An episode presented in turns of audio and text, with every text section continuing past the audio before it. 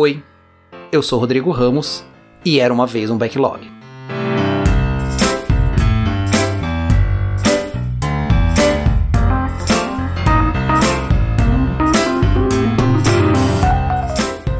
Olá pessoal, hoje vamos então falar sobre a metodologia mais conhecida e que se tornou a preferida aí das organizações que querem realizar algum tipo de transformação. Sim, vamos falar dele, vamos falar do Scrum. Aqui, né, pessoal, o objetivo não é explicar o Scrum, já que existem aí inúmeras fontes que você pode buscar na internet e aprender sobre o Scrum. Aqui o objetivo é mostrar como o framework nasceu e como ele evoluiu. Também vamos falar sobre algumas coisas que estavam lá no começo da criação do Scrum e que acabaram aí se perdendo ou foram retiradas durante a evolução do framework, né? Mas vamos lá, não dá para falar de Scrum sem falar do Jeff Sunderland. Sim, ele é o pai do Scrum. E a gente vai começar falando um pouquinho sobre, é, sobre o próprio Sunderland. Né, como é que foi a sua carreira? Ele começou, na verdade, sendo piloto de reconhecimento na Força Aérea Americana. Ele serviu em 1967 na Guerra do Vietnã. Depois que ele voltou da guerra, ele foi para Stanford e lá ele fez o seu mestrado em estatística e também trabalhou muito próximo do laboratório de inteligência artificial lá em Stanford. Depois, ele foi para a Universidade do Colorado e fez o seu doutorado em biometria. E aí ele conta que passou anos neste doutorado tentando descobrir o que acontecia em uma célula para que ela se tornasse cancerosa. Ele tentava descobrir quais eram as regras para que sistemas adaptativos complexos, como uma célula, é, como que esses sistemas evoluem para estados positivos ou negativos. Né? No caso de células cancerosas, estados negativos. Mas o interesse dele era como que é, essas adaptações poderiam criar estados positivos. Isso, gente, mais tarde iria influenciar muito o trabalho do Sandler, já que as organizações são sistemas adaptativos complexos, e ele percebeu que os elementos da sua pesquisa poderiam ser aplicados nas organizações. Porém, no começo da década de 80, houve uma drástica redução nas verbas destinadas às pesquisas científicas, e a bolsa do Sandler foi cortada e ele então ficou desempregado. Um pouquinho depois, em 1983, a Mid-Continent, que prestava serviço para mais de 150 bancos nos Estados Unidos, estava tentando lançar seu ATM, sim, o caixa eletrônico. Os computadores que a Mid-Continent utilizava eram os mesmos que o Sunderland usava no seu doutorado para rodar os programas estatísticos. E ele se tornou um grande candidato aí a, a ocupar uh, uma vaga dentro da Mid-Continent. E foi o que aconteceu. Ele acabou virando vice-presidente de sistemas avançados lá. Quando ele chega na Mid-Continent, os problemas existentes no projeto fazem ele refletir que o modelo de desenvolvimento utilizado não era muito eficiente. E já naquela época, ele sugeriu uma forma completamente diferente de trabalho. Na Mid-Continent, ele isolou todo o time de desenvolvimento e de gerentes de negócio, criou uma espécie de empresa dentro da empresa. Era uma empresa quase como uma empresinha separada dentro da Mid-Continent. Essa empreitada acabou tendo bastante êxito e começava aí então essa reflexão sobre uma nova forma de trabalho. Após esta experiência, Sunderland passou por diversas organizações, sempre buscando que equipes trabalhassem de maneiras mais eficientes. Em uma destas experiências, ele conheceu um cara chamado Rodney Brooks, que era professor de inteligência artificial no MIT. O Brooks estava trabalhando numa nova abordagem de inteligência artificial. Ao invés de tentar ensinar um robô, ou seja, ao invés de colocar previamente uma série de dados históricos que dariam uma espécie de conhecimento ao robô, ele criou um mecanismo para que o robô aprendesse. O protótipo que o Sunderland viu funcionando parecia uma aranha de seis patas. Esse robô, quando era iniciado com um chip em branco, ele cambaleava no começo e praticamente não ficava de pé. Aí então ele ia descobrindo tudo pela primeira vez, ia batendo nas coisas e resolvendo as situações com base no ambiente real. Isso significava que ele podia se adaptar a qualquer ambiente. Em pouco tempo, esse robô, que no começo mal andava, já era capaz de correr. Essas ideias foram fundamentais para o Sandland criar o Scrum, porque ali ficou uma pergunta na cabeça dele. Abre aspas. E se a gente criasse um conjunto simples de instruções para que as pessoas numa equipe trabalhassem juntas exatamente como as pernas do robô? Elas se auto-organizariam e se otimizariam da mesma forma que esse robô? Fecha aspas. E essa foi a tônica do trabalho do Sandland por toda a década de 80. Avançando então para a década de 90, mais exatamente em 1993, o Sandland vai, com todas essas experiências, toda essa, toda essa bagagem, para a Excel Corporation, como vice-presidente também. Novamente, ele sabia que os modelos atuais não seriam capazes de atender às demandas necessárias. Ele também buscou com a sua equipe uma série de referências e novas maneiras de trabalhar desenvolvimento de produto. E nessa busca, eles se depararam com o artigo do Takeuchi e Nonaka de 1986, The New New Product Development Game. Eu comento em detalhes esse artigo lá no episódio 11 aqui do podcast. Vale a pena você dar uma conferida. As experiências descritas lá no paper estavam muito alinhadas com os pensamentos e a experiência do Sandler e acabaram dando forma às suas ideias. Foi como uma espécie de prova que ele estava no caminho certo. Além disso, o artigo acaba batizando a forma de trabalho que Sunderland estava criando, já que há nesse artigo uma metáfora com o jogo de rugby, e o Scrum é a principal formação deste esporte. Foi na Excel que os papéis do Scrum surgiram. Temos então lá o primeiro PO, o primeiro Scrum Master, o primeiro Product Backlog e o primeiro Sprint Backlog. E claro, a primeira Sprint. Nascia formalmente o Scrum.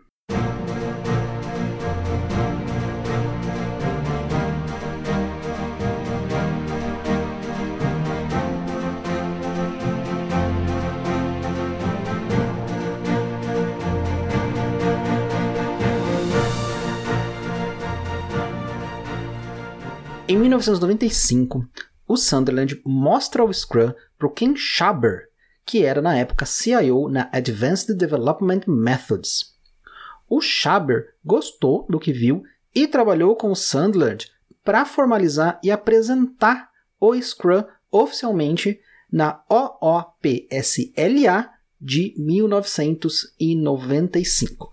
Essa sigla é de Object Oriented Programming Systems, Languages and Applications, que é um evento muito importante que acontece todo ano nos Estados Unidos. Indo agora para os anos 2000 e exatamente 10 anos depois do lançamento do paper, ou seja, em 2005, a gente tem o primeiro caso de sucesso onde o Scrum é usado em larga escala. Pelo menos é o primeiro caso documentado e público.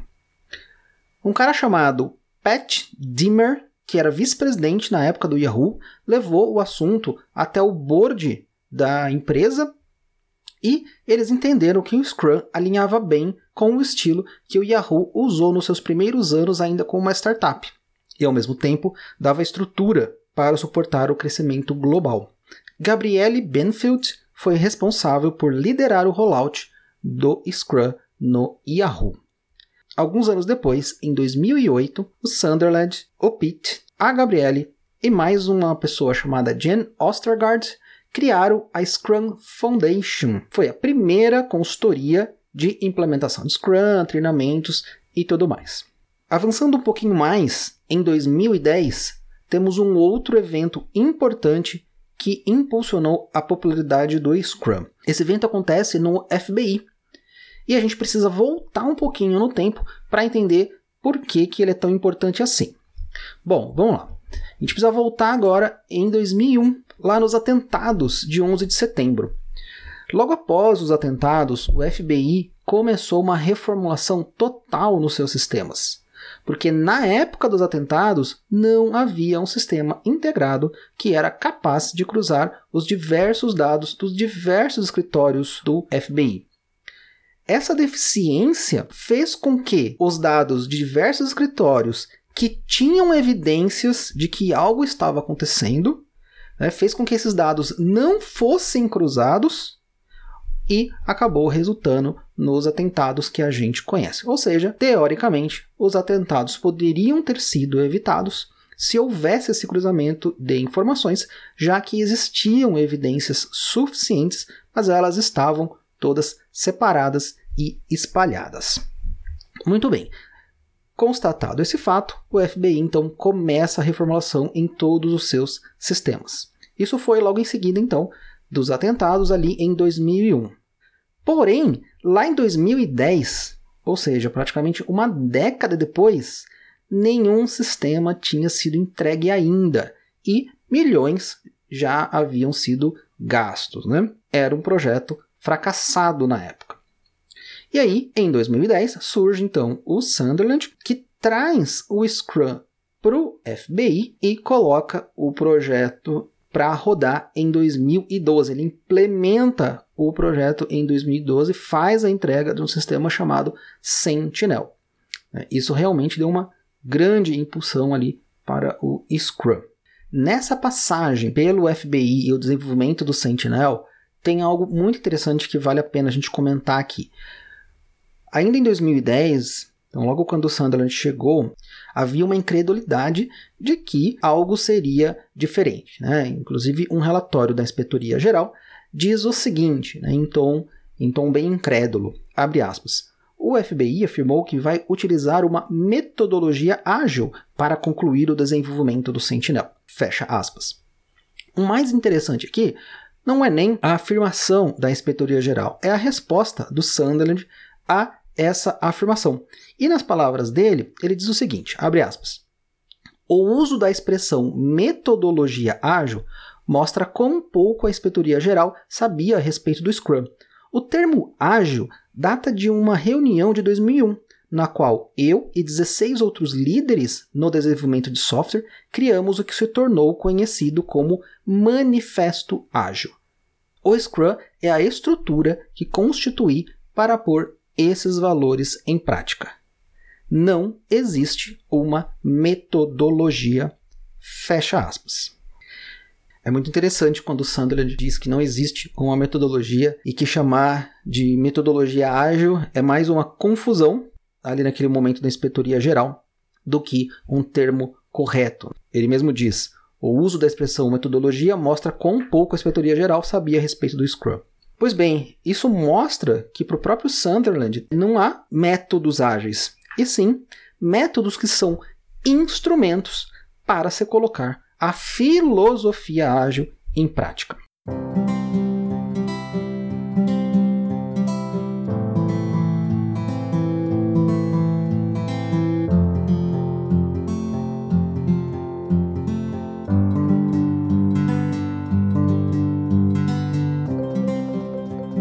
Achei tão interessante essa colocação do Sandland que eu resolvi aprofundar um pouco mais sobre a primeira ou as primeiras definições do Scrum.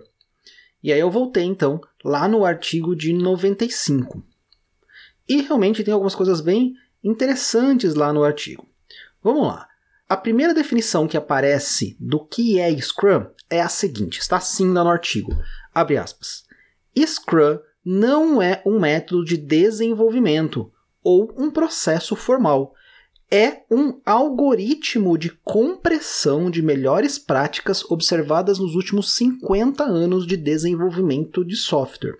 Essa definição, apesar de não usual, ela está bem alinhada com a resposta que ele deu, né, naquele caso do FBI, e expressa muito bem o desejo do Sunderland de criar não um processo de desenvolvimento de software, mas sim um mecanismo de regra simples para que equipes possam trabalhar juntas e aumentar suas performances. Lembram aquele caso do robô, onde regras simples faziam com que um robô aprendessem sobre o seu próprio ambiente e conseguissem correr em pouco tempo?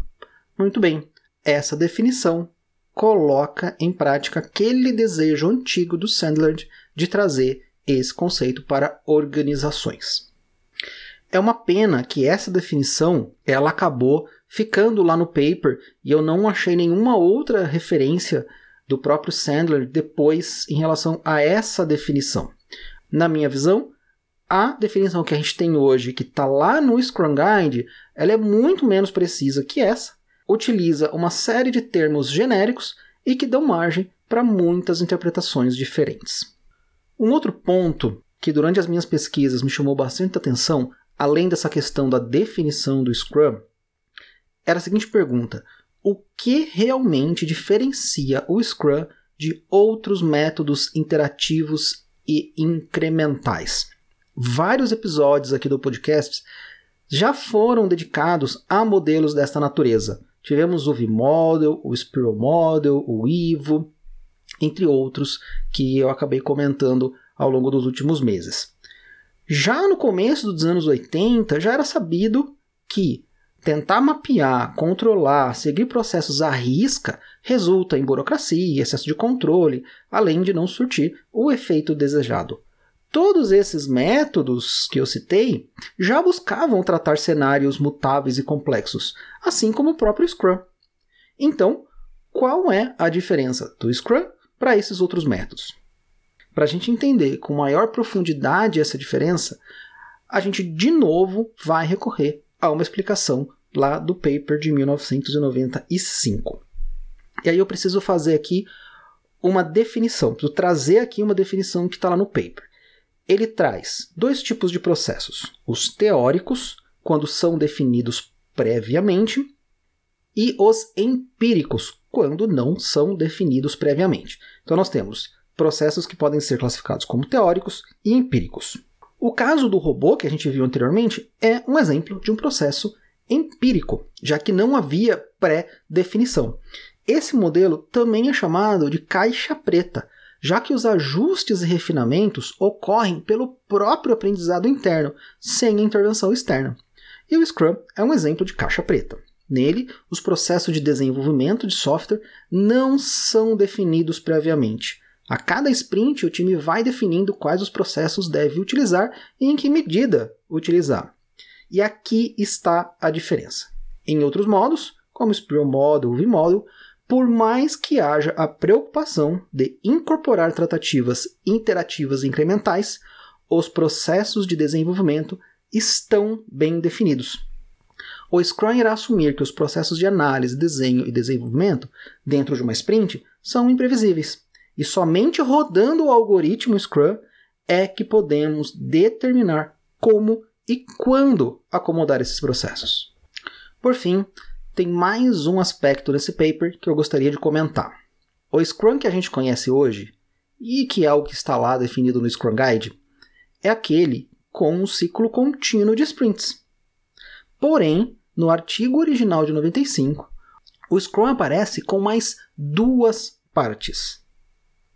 Uma antes dos ciclos contínuos, chamada de Planning and System Architecture, e uma depois dos ciclos contínuos, chamadas de closure. E mais, estas duas etapas são descritas como processos bem definidos, ou, como falamos anteriormente, do tipo teórico. Eles têm saídas bem definidas. Então, o Scrum de 95 é composto de duas partes com processos bem definidos e lineares e uma parte de processos empíricos. Estas duas etapas já não aparecem mais na primeira versão do Scrum Guide em 2010. Ou seja, em algum momento nesses 15 anos entre 95 e 2010, o Sandler decidiu que essas etapas não mais deveriam constar no método. Eu não consegui encontrar nenhuma referência do porquê essas etapas foram desconsideradas, principalmente no que diz respeito a essa primeira etapa do Planning and System Architecture. Hoje a gente percebe que é muito comum uma certa ansiedade de se começar sprints imediatamente, E dependendo do cenário, algumas questões importantes acabam sendo discutidas de forma superficial ou até nem sendo discutidas. Tanto que, para suprir a falta dessa etapa, muitos times acabam adotando o uso de uma sprint zero, para que o time justamente tenha tempo de discutir questões de arquitetura, por exemplo. Se esta fosse ainda uma etapa declarada dentro do Scrum, isso não seria um problema. Hoje, sem dúvida, Scrum é a metodologia mais utilizada no mercado. Porém, boa parte da filosofia e do entendimento mais profundo tem sido deixada de lado. A profusão de treinamentos e coaches que apareceram nos últimos anos produziu uma quantidade enorme de profissionais que foram treinados para repetir o algoritmo, e com pouco, ou até nenhum, questionamento. Soma-se a isso uma certa arrogância no discurso do Scrum. Os textos do Sunderland frequentemente constroem propositadamente uma dualidade do Scrum versus o Cascata, do velho versus o novo, quase como se fosse o bem contra o mal. Veja nas palavras dele, abre aspas, há duas formas de fazer as coisas. O antigo método em cascata, que gasta centenas de milhões de dólares e com frequência não apresenta nenhum resultado, ou a nova forma, que com menos gente e menos tempo garante mais resultados com qualidade melhor e custos menores. Fecha aspas. E para não parecer que eu estou exagerando, novamente nas palavras do Sandland, abre aspas, o nome dessa abordagem é Scrum. Eu a criei há mais de 20 anos, hoje ela é a única maneira comprovada de auxiliar projetos deste tipo. Colocar o Scrum como uma verdade absoluta e única maneira de resolver os problemas, associada a treinamentos puramente funcionais, criou uma espécie de exército em torno do modelo que o defende independentemente da situação ou contexto. No mundo binário, se você questionar demais por que devemos implementar o único método que irá resolver os problemas, então você não está do lado certo ou do lado bom. A única opção, então, é que você está do lado errado, do lado mal, que normalmente é verbalizado como pessoa resistente à mudança, com um mindset fixo, não inovadora e por aí vai. Movimentos como o Scrum Butt reforçam a ideia de que deve-se manter o modelo íntegro e de que todas as recomendações do Scrum Guide precisam ser aplicadas da maneira lá descrita. A insistência na dualidade, criando até uma certa rivalidade, tira o foco central das discussões. As organizações estão atentas a isso e cada vez mais o Scrum terá que continuar provando seu valor em um mundo diverso no que diz respeito a metodologias não binário e complexo.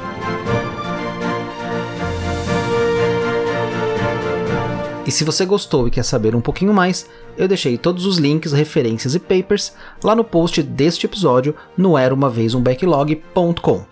Assine este podcast no Spotify ou nos aplicativos do Google e Apple Podcast. Tem um comentário ou feedback? Envie para contato arroba eraumavezumbacklog.com. Até o próximo episódio e lembre-se: o futuro da sua história é você quem escreve.